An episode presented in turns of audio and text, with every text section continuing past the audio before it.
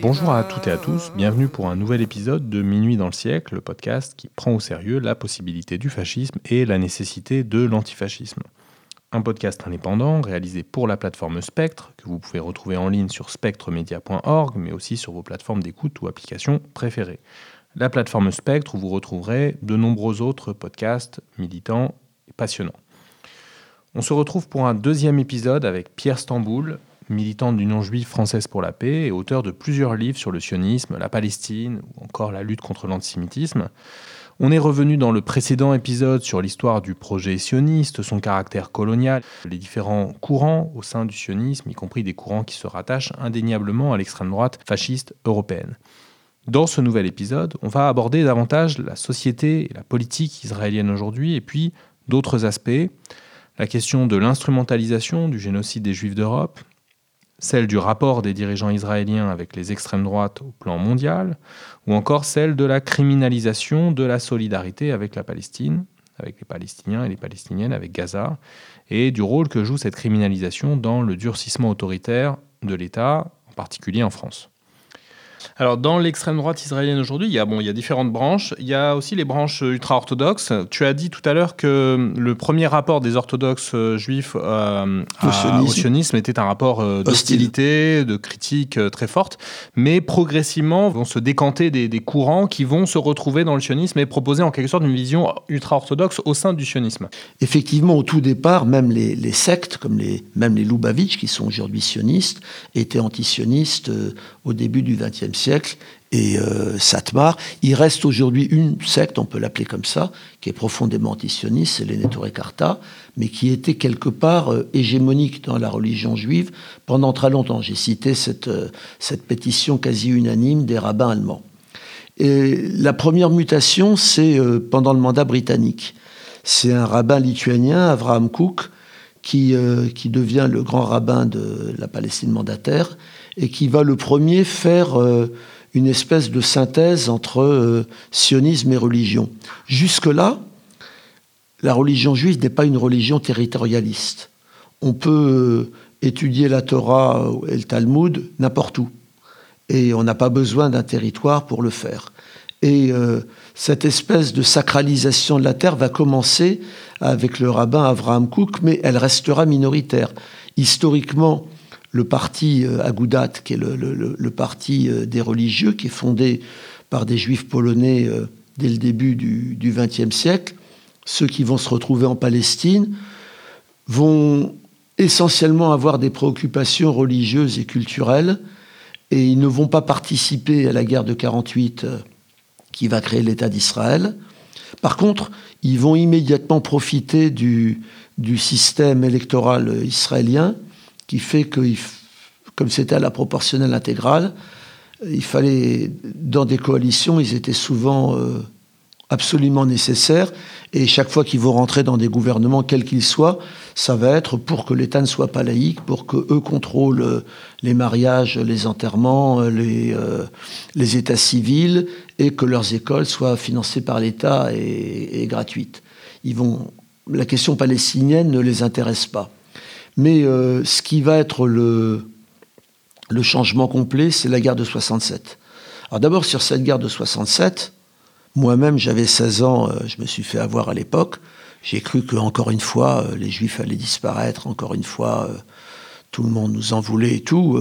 J'ai su par ma propre famille, j'avais la chance d'avoir des, des membres de l'extrême droite dans l'establishment israélien, que cette guerre était préméditée de longue date, euh, la colonisation était préméditée de longue date, et que c'était euh, cette guerre de 67, c'était achevé la guerre de 48, puisque 22% du territoire leur avait échappé. Pour les religieux, ça va être un changement incroyable, c'est la conquête de Jérusalem-Est, du mur des lamentations, et la conquête d'un certain nombre de lieux religieux à Hébron ou, à, ou le tombeau de Rachel ou des choses comme ça. Sur le mur des lamentations, D'après la religion juive, c'est le mur occidental du temple d'Hérode. Comment je devrais qualifier Hérode? Un collabo antisémite, puisqu'il assassinait tous les juifs qui s'opposaient à la puissance de Rome. Ça paraît quand même curieux que le, monument national d'une religion soit le, temple d'un mec comme ça. Mais maintenant, les archéologues sont à peu près formels. Le mur des lamentations est un temple romain. Mais bon, il s'est trouvé qu'il va y avoir une espèce, euh, jusque-là, la très grande majorité de la société israélienne est laïque, soit non croyante, soit non pratiquante, sauf les, quelques fêtes et tout. Et il va y avoir une arrivée de la religiosité extrêmement importante avec la conquête du mur des lamentations. Même un Moshe Dayan qui devait euh, bouffer du rabbin tous les midis euh, est allé se prosterner euh, au mur des lamentations que son armée venait de conquérir. Mais surtout, ça va amener les disciples du rabbin Cook, qui c'est son fils qui va fonder le, le le, le, bloc de la foi.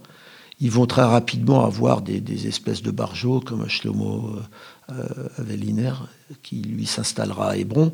Et ils vont s'installer alors ce serait faux, il y a une espèce de légende que la, pseudo-gauche a, voulu dire qu'on n'a pas pu les empêcher de s'installer. C'est pas vrai. Partout où ils se sont installés, y compris très rapidement dans le centre d'Hébron, ils auront la protection de l'armée. Dès la, conquête de 67, l'armée israélienne annexe Jérusalem Est, va multiplier par 10 la superficie de Jérusalem-Est en coupant complètement, euh, en allant d'un côté au nord jusqu'à Ramallah et au sud jusqu'à Bethléem. Et euh, dans la vieille ville de Jérusalem, ils vont en prendre un quart, ils vont décréter que c'est le quartier juif, et ils vont vider 6000 habitants. Euh, on est en 1967. Et sur un mode religieux, c'est le, c'est le quartier religieux juif, et vous n'avez rien à foutre là, les Palestiniens. C'est-à-dire que, bien sûr, c'est un courant au départ minoritaire qui va servir d'avant-garde de, la colonisation, mais toute cette colonisation va se faire dès le début avec la bénédiction euh, des différents partis travaillistes euh, au pouvoir, des dirigeants travaillistes au pouvoir. Et quand en 1977 les travaillistes perdent le pouvoir, il y a déjà quand même plusieurs dizaines de milliers de colons. Ils ne se sont pas installés par hasard et ils ont bien eu l'espèce de, de laisser-faire, hein, un peu comme... Euh, Aujourd'hui, Biden laisse faire les fascistes au pouvoir et, les aide en fait. Bah, il y a eu un petit peu la même chose des travaillistes avec les premiers colons religieux en Cisjordanie. Donc ce courant euh, millénariste, ce courant intégriste, ce courant qui euh, territorialiste, qui dit Dieu a donné cette terre au peuple juif, alors que c'était une euh, Dieu a donné cette terre au peuple juif. La phrase complète, c'est s'il le mérite. Et l'idée complète, c'est quand le Messie sera arrivé. Et donc, euh, ils ont sectionné un petit peu comme beaucoup de courants religieux intégristes, ils ont sectionné euh, le texte pour en faire un texte de guerre. Alors, ces, courants intégristes, ils ont leurs organisations, ils en ont plusieurs, il me semble. Ils ont plusieurs partis, mais par exemple, le Parti national religieux, qui au début, enfin, le, fondateur du Parti national religieux, qui est en, dans les gouvernements de coalition avec les travaillistes, son fondateur, c'était Yossi Bourg, c'était le père d'Avraham Bourg, qui est aujourd'hui euh, un, anticolonialiste israélien bien connu, ancien président de la Knesset, qui a rompu avec l'establishment.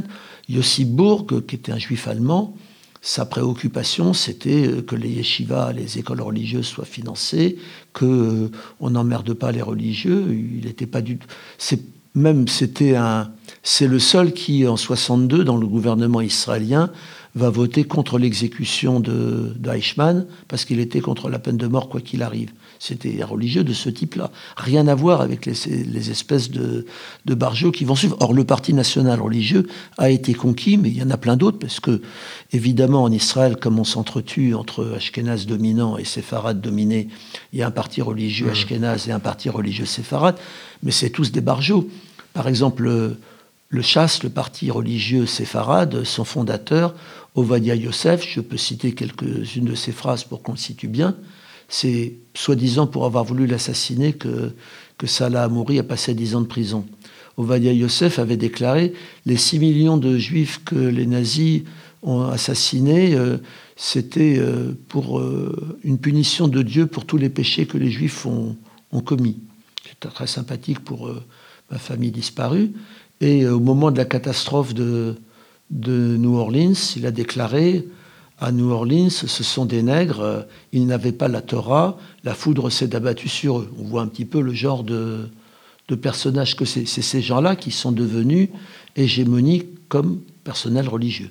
Ce que je dois dire, c'est que l'extrême droite, elle a pris plein de formes en Israël et, et elle est devenue majoritaire dans toutes les strates de la société israélienne. Alors, elle est devenue majoritaire chez les religieux. J'ai expliqué comment on est passé de, la religion des origines, qui était étrangère à la question palestinienne, à une religion qui est le, fer de lance de la colonisation, y compris qui est le fer de lance du transfert, c'est-à-dire de l'expulsion des Palestiniens. Mais l'extrême droite est devenue euh, majoritaire chez les Russes, qui, eux, sont très majoritairement laïcs et très peu croyants pour des raisons totalement différentes. C'est-à-dire, les Russes sont arrivés euh, d'un pays sinistré, ils sont à peu près tous émigrés au moment de, la chute de l'Union soviétique.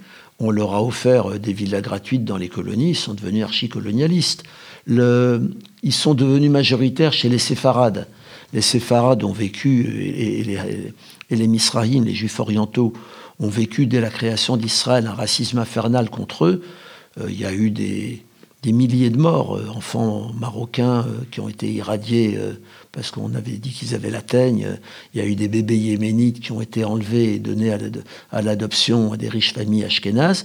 Les séfarades votent très majoritairement aujourd'hui pour les suprémacistes parce qu'ils ont identifié la domination ashkénaze à ceux qui l'ont fondée, qui étaient les, la, pseudo-gauche travailliste.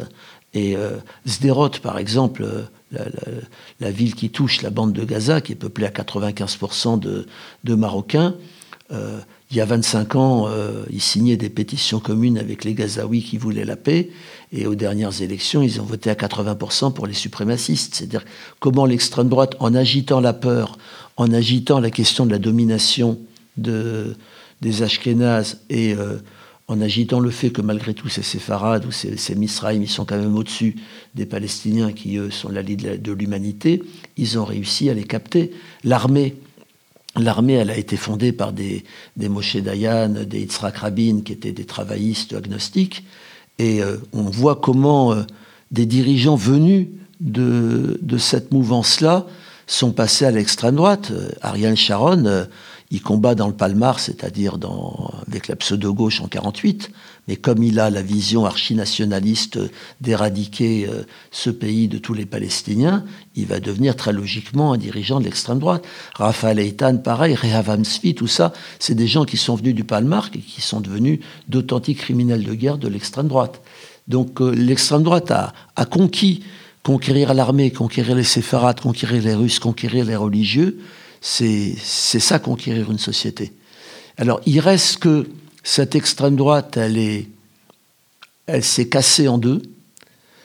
Elle s'est cassée en deux, euh, à mon avis, irréconciliables. C'est-à-dire que pendant très longtemps, il y a eu des gouvernements de coalition où les principales composantes de l'extrême droite arrivaient à, gouverner ensemble.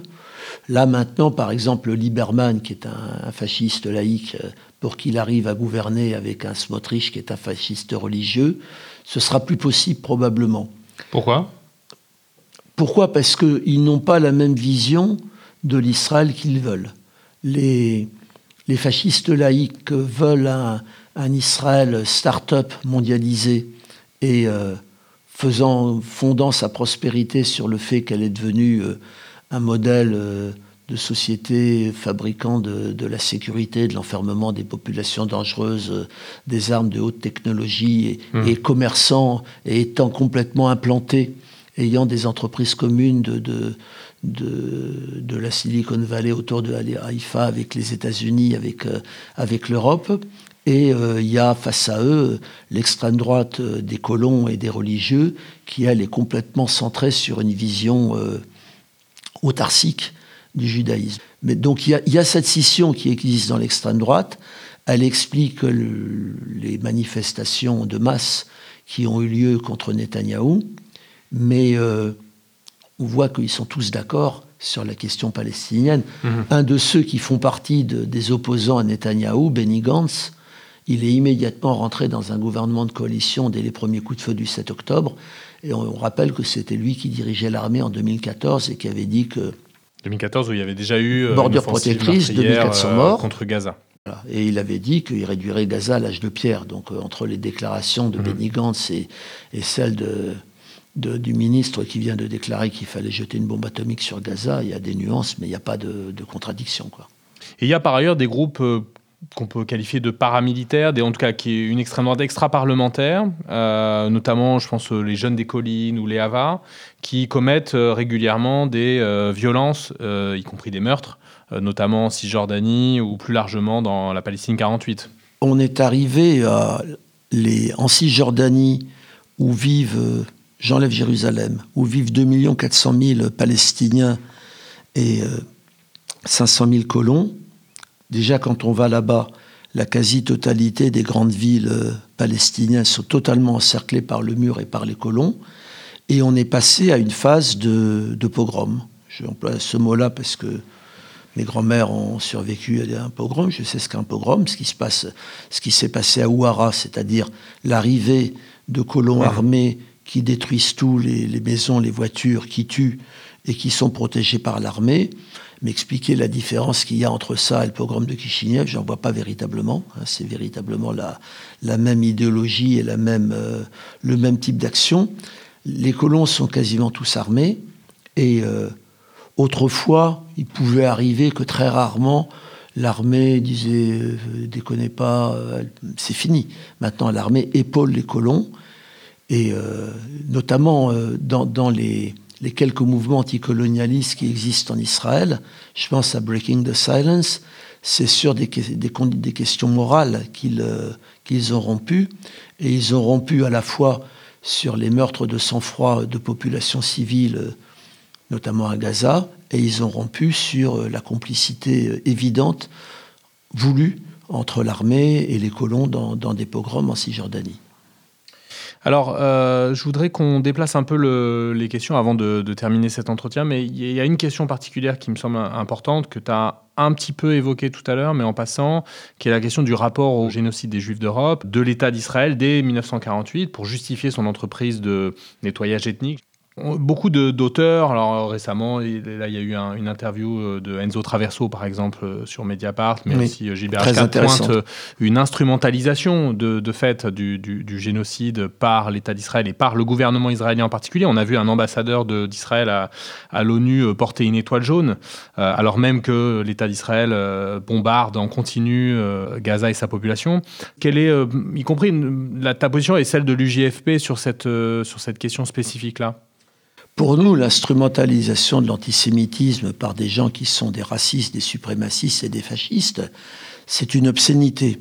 D'abord, j'ai un peu expliqué que historiquement, la résistance juive au nazisme, elle a été communiste, elle a été bundiste, mais euh, les sionistes ont joué un rôle totalement euh, anecdotique dans la résistance juive au nazisme. J'arriverai à citer euh, Mordechai Anielewicz au ghetto de Varsovie, mais c'est la chômeur à Tsaïr qui, à l'époque, on passait de la chômeur à Tsaïr au PC, euh, ce que mon père a fait quand il avait 18 ans, euh, c'était l'antichambre. Donc, euh, en tant que sionistes, ils n'ont pas résisté au nazisme. J'ai parlé des accords de Havara qui étaient une horreur. Je pourrais parler après la guerre. Après la guerre, le jeune État d'Israël se développe et l'Allemagne, euh, après avoir été occupée, la République fédérale allemande est créée, à peu près en même temps qu'Israël, et elle veut rentrer dans le concert des nations. Et donc vont commencer des négociations entre Adenauer et Ben Gurion. Le marché sera, vous nous aidez, vous Israël, à, rentrer dans le concert des nations, et on va indemniser les victimes juives du nazisme. Et euh, quel était le négociateur allemand? Bah, C'était le conseiller principal d'Adenauer c'était Hans Globke.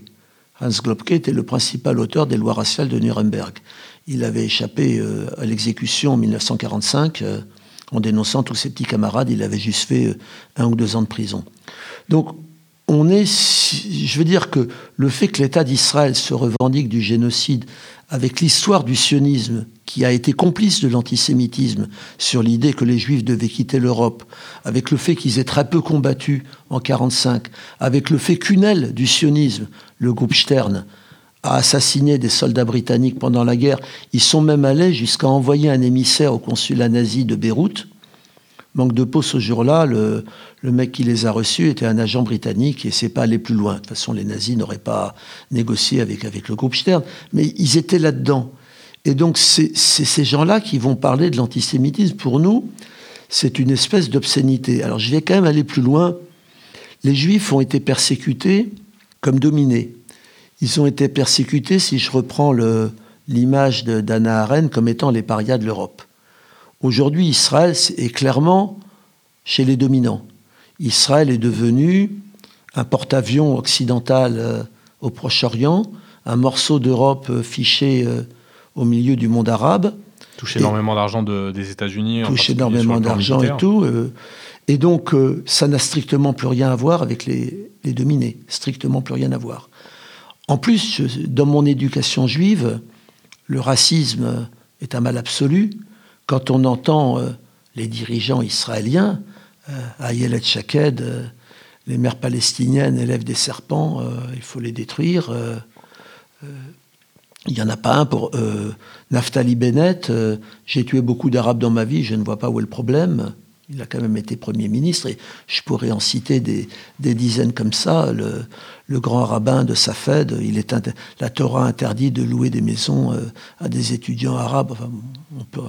Où euh, il y avait même mieux, c'était un, Ou pire.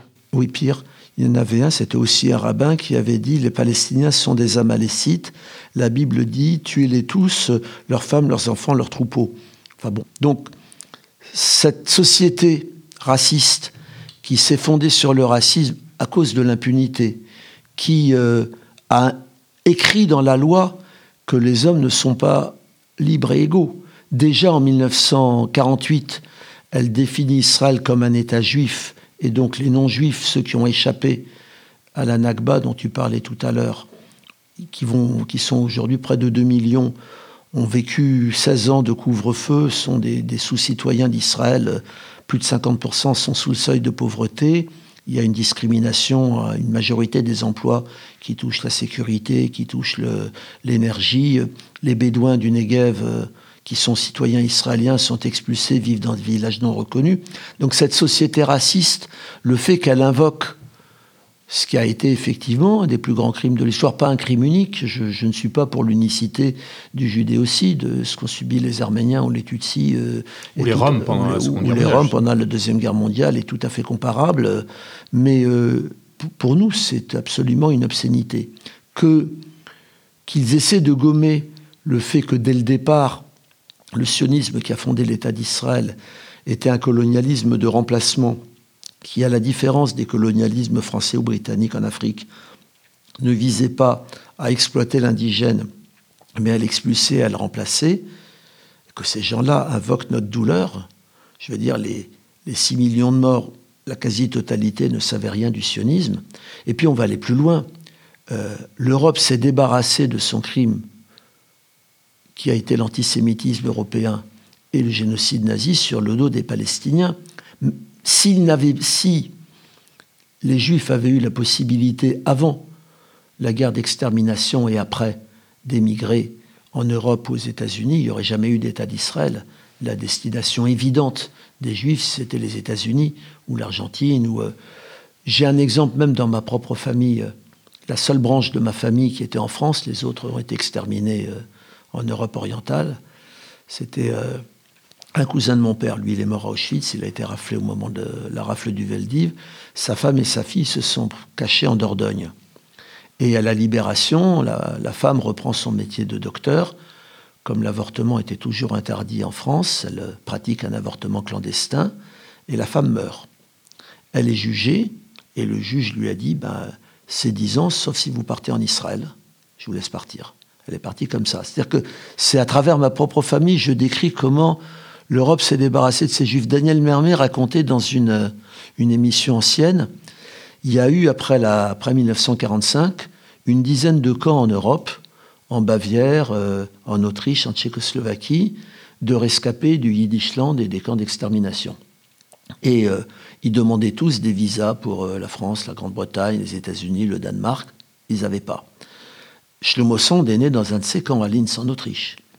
Et en 1953, il reste un camp Tous les autres sont déjà partis en Palestine. Ça fait déjà huit ans qu'ils sont dedans. Ils se révoltent. Et donc, on est en 53 en Bavière. La police bavaroise charge un camp de réfugiés juifs et les expulse tous en Israël. C'est-à-dire qu'on a sur cet petit événement la façon dont l'Europe a réglé le problème. Maintenant, vous avez un pays, vous partez quand vous voulez. Et ça, ça n'a strictement rien à voir avec si on avait dit aux Juifs, euh, écoutez, on a déconné 6 euh, millions de morts, euh, maintenant vous aurez l'égalité des droits. Non, on leur a dit maintenant, vous avez un pays, vous partez quand vous voulez. Et notamment vis-à-vis des Juifs d'Europe de l'Est, où le, ce qu'avait été le Yiddishland avait disparu. Il n'y avait plus de traces. Avait les, les, anciens shtetl, les bourgades juives, les anciens ghettos, tout ça, ça s'était rasé. Et même les, les, Juifs qui ont voulu rentrer en Pologne à Kielce se sont fait massacrer en 1946. Mais donc, le, il aurait été logique que l'Europe répare sa dette vis-à-vis des Juifs. La dette, c'est les Palestiniens qui ont été chargés de la réparer. Là, il y a un crime ignoble. Il y a une sorte d'effacement euh, au carré, en quelque sorte, de l'histoire de l'antisémitisme européen qui consiste à rendre euh, les, musulmans, les Arabes, l'islam, euh, même congénitalement, enfin, dans les textes et toute la, tout ce que raconte Zemmour et, d'autres islamophobes, Zemmour qui responsable de l'antisémitisme plus que millénaire subi par les juifs. Zemmour qui raconte en même temps que Pétain Bien sûr. A, protégé les juifs et Zemmour qui a eu 53% des voix au premier tour des élections présidentielles chez les Français d'Israël qui ont voté. C'est-à-dire qu'ils ont voté pour quelqu'un qui dit que Pétain avait protégé les Juifs. On est dans, la, le, révisionnisme historique le plus, total. L'antisémitisme, il y a toute une histoire de l'antijudaïsme chrétien qui est tout à fait à refaire, qui commence à peu près à l'époque de, Constantin, qui va, quand le, christianisme va devenir une religion officielle à la fin de l'Empire romain, il y aura une accalmie. Euh, sous Charlemagne, par exemple, il y aura beaucoup de missi dominici qui seront des juifs et tout. Et la, la, persécution reprend avec les croisades euh, avant de se faire la main sur les infidèles. Euh, ils se sont fait la main sur les communautés juives de la vallée du Rhin. Et tout le Moyen Âge est ponctué dans les royaumes chrétiens par des expulsions des spoliations. 1348, c'est 2000 juifs qui sont brûlés à Strasbourg comme étant accusés d'avoir propagé euh, la peste noire. En Espagne, on pense souvent à 1492, mais le, début de la persécution, c'est un siècle avant, 1391. C'est l'archiprêtre des Sira qui, lance le pogrom. Et euh, c'est Vicente Ferrer qui est célébré à la cathédrale de Vannes et qui était un antisémite qui va forcer les juifs à se convertir ou à partir. Les pogroms en Espagne ont fait 100 000 morts. il y a eu environ 250 000 exilés et 250 000 qui se sont convertis et qui ont ensuite euh, été persécutés, y compris comme chrétiens. C'est les Espagnols qui vont inventer la, la limpieza des sangres et la pureté du sang hein, bien avant les hitlériens. Contre les juifs et contre les musulmans d'ailleurs. Voilà, et les brisques auront exactement la, même chose. Euh, il suffit pas de se, se, convertir. Si on a du sang impur, on continue à être persécuté. Et donc, euh, la France aura tellement de fois expulsé ses juifs qu'au moment de la Révolution française, les seuls juifs qu'il y a en France sont des juifs de régions très récemment annexées, Avignon, euh, l'Alsace, Bayonne, etc. Et euh, l'antisémitisme sera hégémonique en Europe de l'Est. Je veux dire, mon père me racontait les, les gardes de fer qu'il attaquait quand il était étudiant à Bucarest et tout. Je veux dire que c'était d'une sauvagerie sans nom. Alors qu'est-ce qui s'est passé dans le monde musulman? Dans le monde musulman, il y avait le statut d'hymne, statut de protégé. Les religions du livre avaient leur statut, donc c'était les chrétiens, les, juifs. Pour les juifs, en gros, ça voulait dire se, ils se organisaient entre eux, en communauté, ils avaient un représentant qui négociait avec le Seigneur.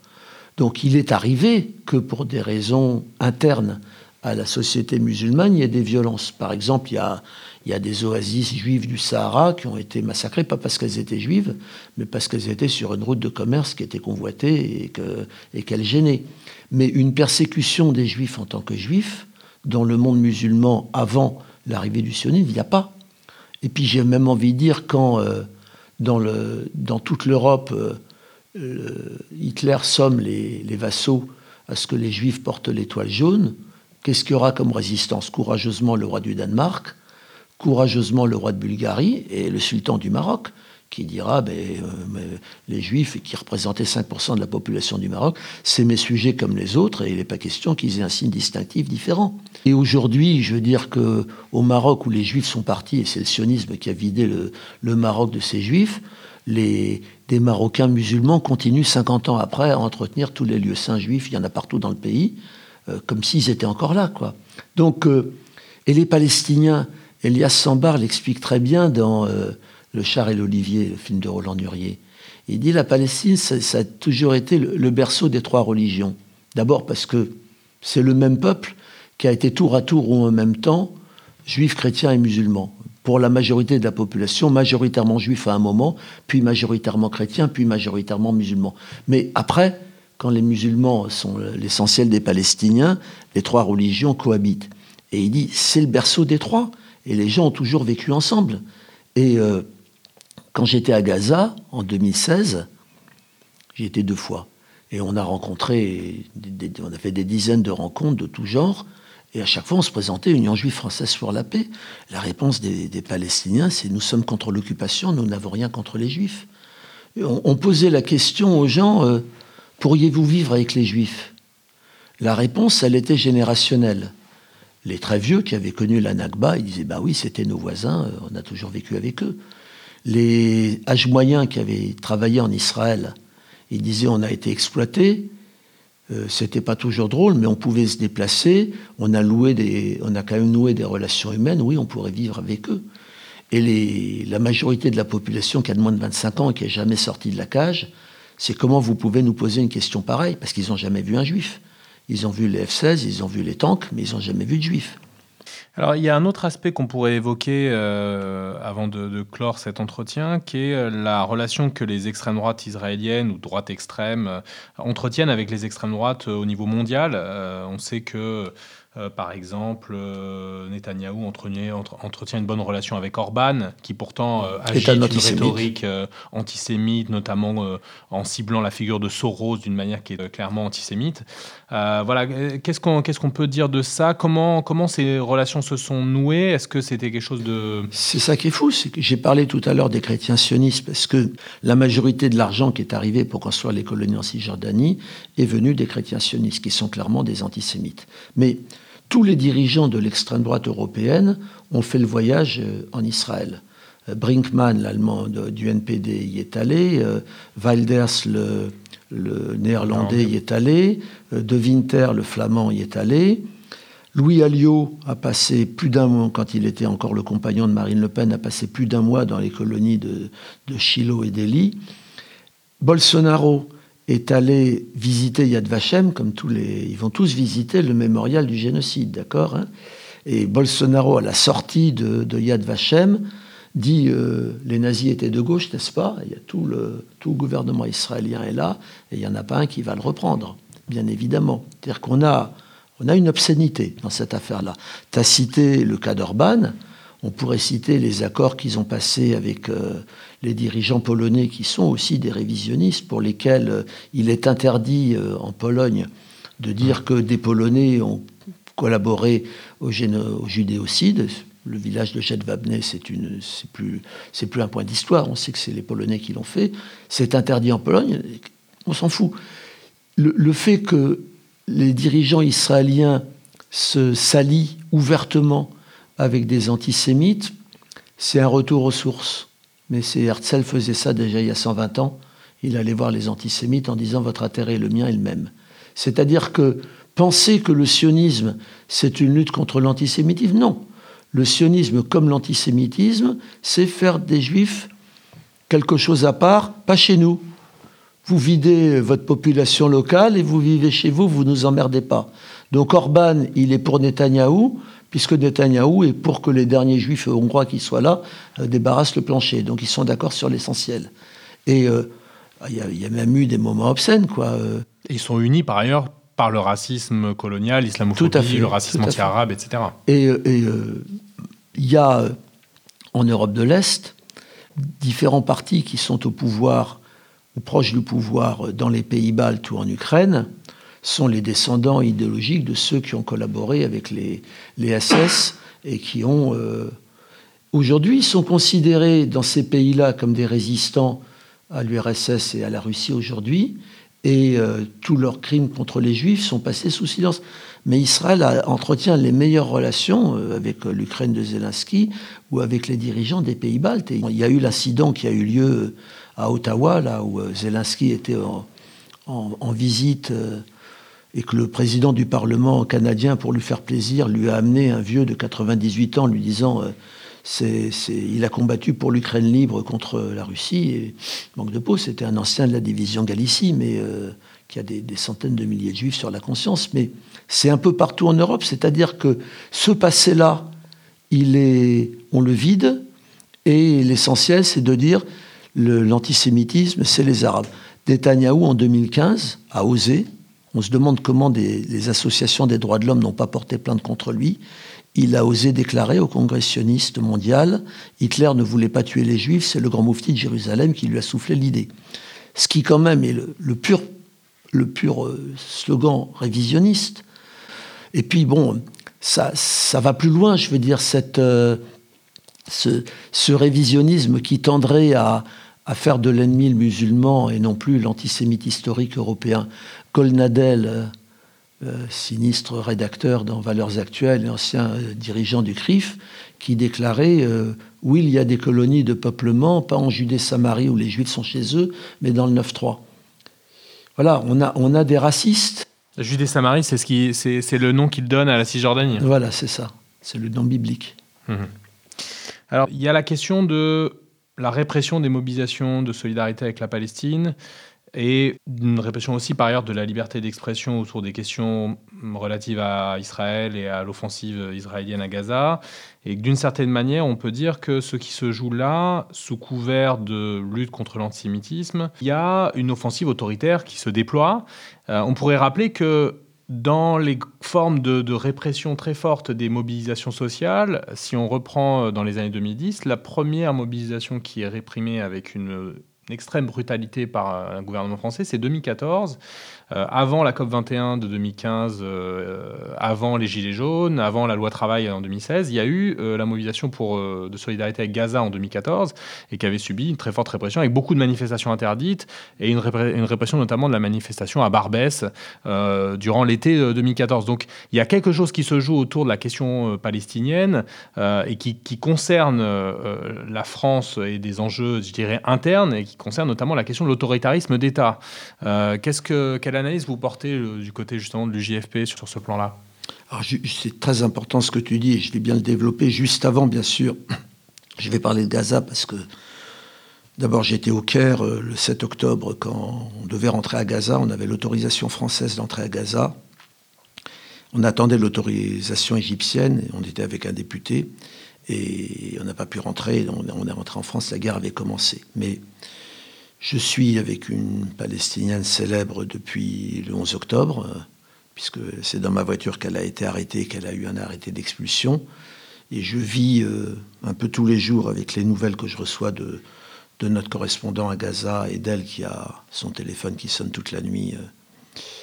Euh, je pèse mes mots. Hein. Ce qui se passe en ce moment, c'est un génocide. Ça correspond à la définition internationale du génocide, qui n'est pas seulement l'extermination, qui est quand des, enfants n'ont plus d'eau et qui doivent boire de l'eau salée, euh, c'est dans la définition du génocide. Quand euh, les hôpitaux ne peuvent plus fonctionner parce qu'il n'y a plus d'électricité et qu'ils sont bombardés, c'est dans la définition de génocide. Je veux dire, moi, en tant que juif, le fait que ça se passe en ce moment, les 10 000 morts viennent d'être dépassés, mais combien y en aura-t-il à la fin? C'est ça va être quelque chose d'inimaginable.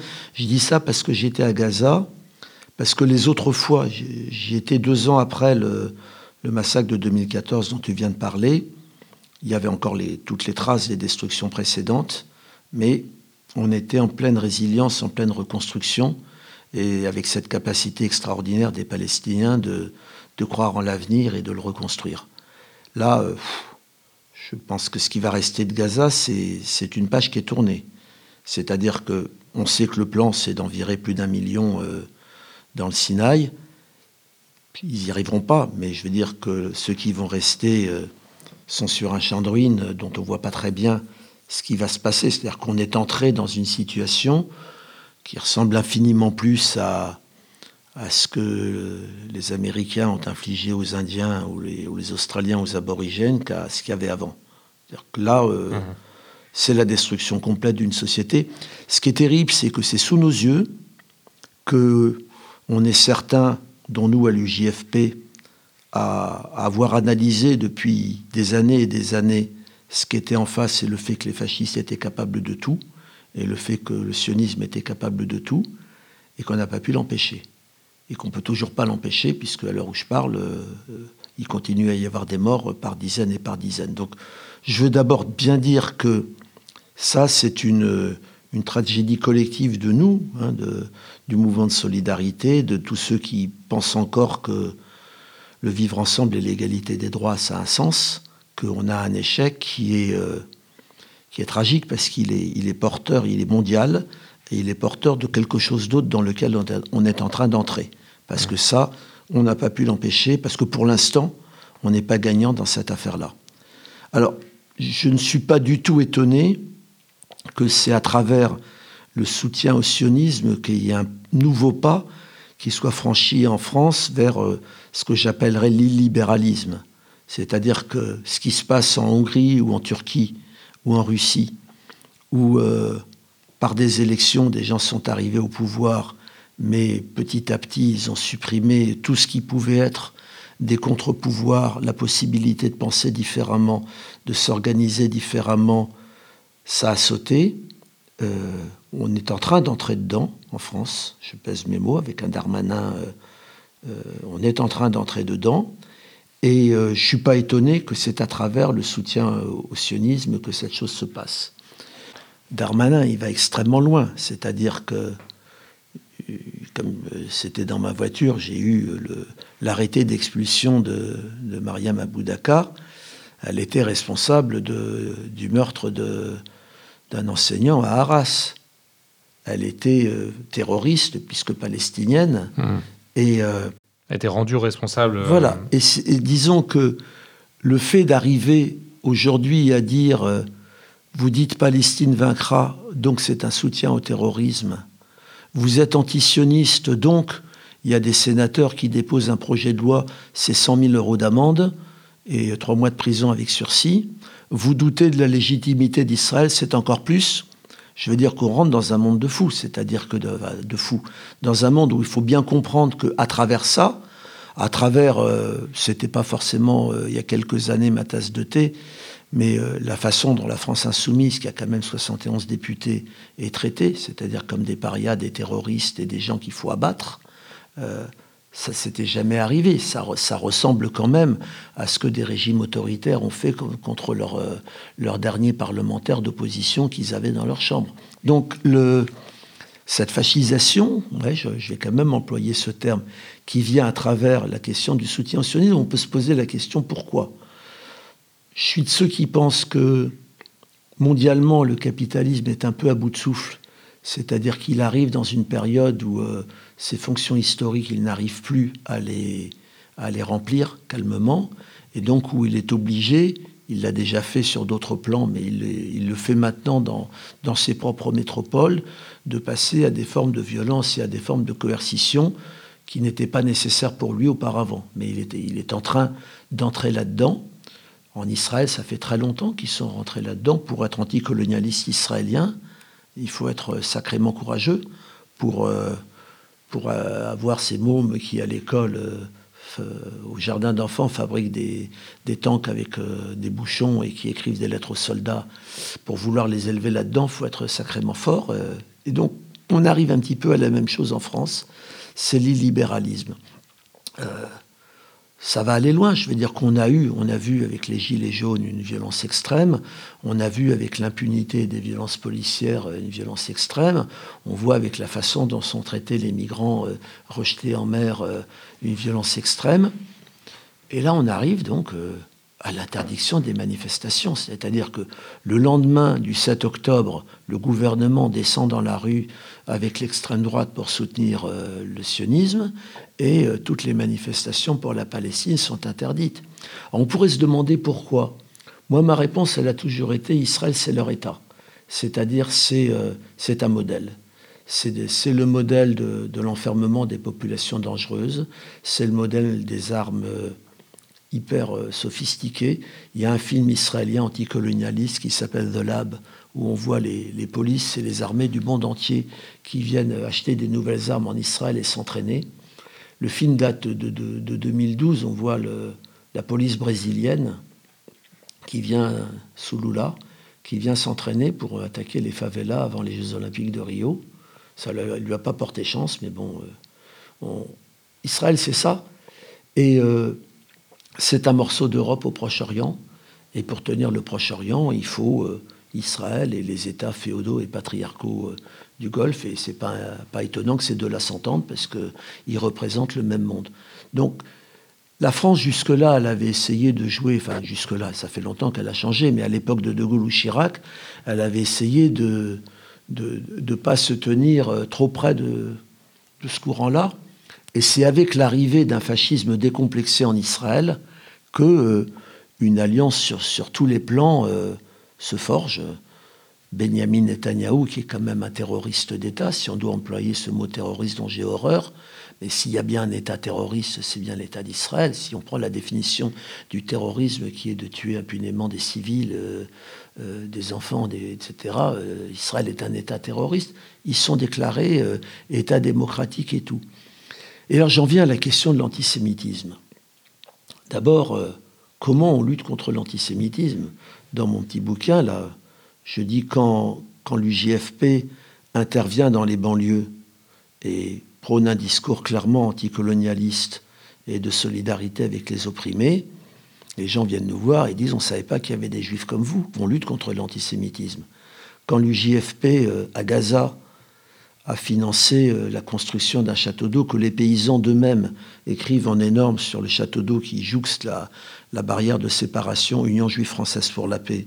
Et quand une voiture avec un énorme fanion, Union juive française pour la paix, sillonne Gaza avec un agronome qui va indiquer aux paysans comment ils peuvent lutter contre les ravageurs. On lutte contre l'antisémitisme.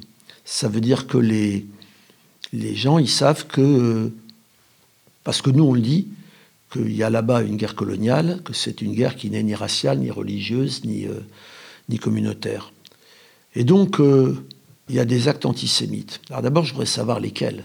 Parce que donner à M. Darmanin l'autorisation de recenser les actes antisémites, est-ce que quand il écrit dans son bouquin sur Napoléon que les juifs pratiquaient l'usure euh, et étaient détestés, ce qui est le pire stéréotype antisémite historique, est-ce qu'il est habilité à recenser les actes antisémites Pour lui, euh, crier Palestine vaincra dans une manif, euh, c'est un acte antisémite. Pour lui, crier Israël assassin dans une manif, c'est un acte antisémite. Mais moi qui suis juif, avec la moitié de ma famille qui a été exterminée, et avec mon père qui était dans le groupe Manoukian, je crie ça. Parce que c'est une réalité aujourd'hui. Donc je, voudrais savoir déjà quels sont les actes antisémites. Quand euh, un couple de Moldaves se fait arrêter euh, parce qu'ils ont collé partout des étoiles de David et qui disent qu'ils ont été payés, je voudrais savoir qui les a payés. Alors cela dit, il y a effectivement un confusionnisme qui existe, y compris dans les quartiers, y compris chez des musulmans, qui est juif égationniste. D'abord, je veux dire que dans la manif que j'ai faite, dans toutes les manifs que j'ai faites, cette confusion n'existe pas. Il y a 20 ans, il y a eu euh, des éléments tout à fait indésirables qui étaient là. Il y a eu des dieux donnés, il y a eu des sorales, il y a eu des collectifs chez Yassine, ils n'y sont plus. Et euh, ceux qui sciemment confondaient euh, juifs et sionistes, on les a dégagés du mouvement de solidarité. Je peux garantir que j'ai fait une centaine de manifestations, une centaine de, conférences, plutôt plus que moins. Il n'y a pas ça. Même il y a eu encore, il y a, il y 15 ans, à Marseille, il y avait des, manifestants qui avaient un, panneau Étoile de David égale croix gammée. On est allé les voir, on leur a dit, pour vous, l'étoile de David, ça symbolise un État colonial qui tue des Palestiniens, mais sachez que nos grands-parents sont rentrés à la chambre à gaz avec ça. Excusez-nous, on ne voulait pas vous choquer. Ils ont retiré. Il y a juste eu un peu des groupes qui n'ont pas retiré. On savait qui c'était, ceux-là, ils étaient infréquentables. Ce que je veux dire, c'est qu'aujourd'hui, quand on a un État qui se dit juif, des colonies qui se disent juives. Un CRIF qui se prétend représentatif des institutions juives de France quand il est représentatif de la droite du Likoud et qui profère des injures racistes à longueur de journée. Quand on a ça en face de nous, il est évident que on va avoir de l'autre côté des gens qui vont faire la même confusion. Donc la lutte qu'on a à dire, c'est vous êtes antisémite, c'est d'abord c'est le langage de l'ennemi parce que les sémites ça n'existe pas, mais c'est immoral. Le racisme, quel qu'il soit, est un crime, ce n'est pas une opinion. Mais en plus, quand vous prétendez soutenir les Palestiniens en étant antisémite, vous faites le jeu de l'ennemi. Vous avez exactement le même langage de l'ennemi qui est un langage ethniciste et qui est un langage de violence. Voilà, le, travail à faire, il est celui-là. Je garantis qu'on le fait. Et euh, plus on nous donnera la parole, et plus euh, ce travail sera fait. Merci beaucoup euh, Pierre Stamboul pour cet entretien très, très riche sur des questions importantes et, et graves. Merci beaucoup à vous de nous avoir écoutés. On se retrouve très bientôt dans un prochain épisode de Minuit dans le siècle sur la plateforme Spectre, spectremedia.org et sur toutes vos plateformes d'écoute préférées.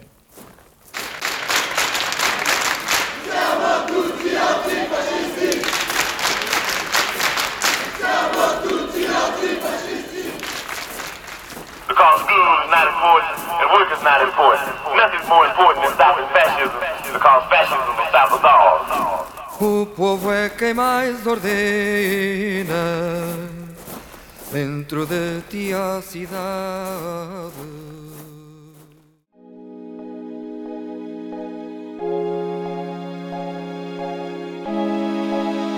Spectre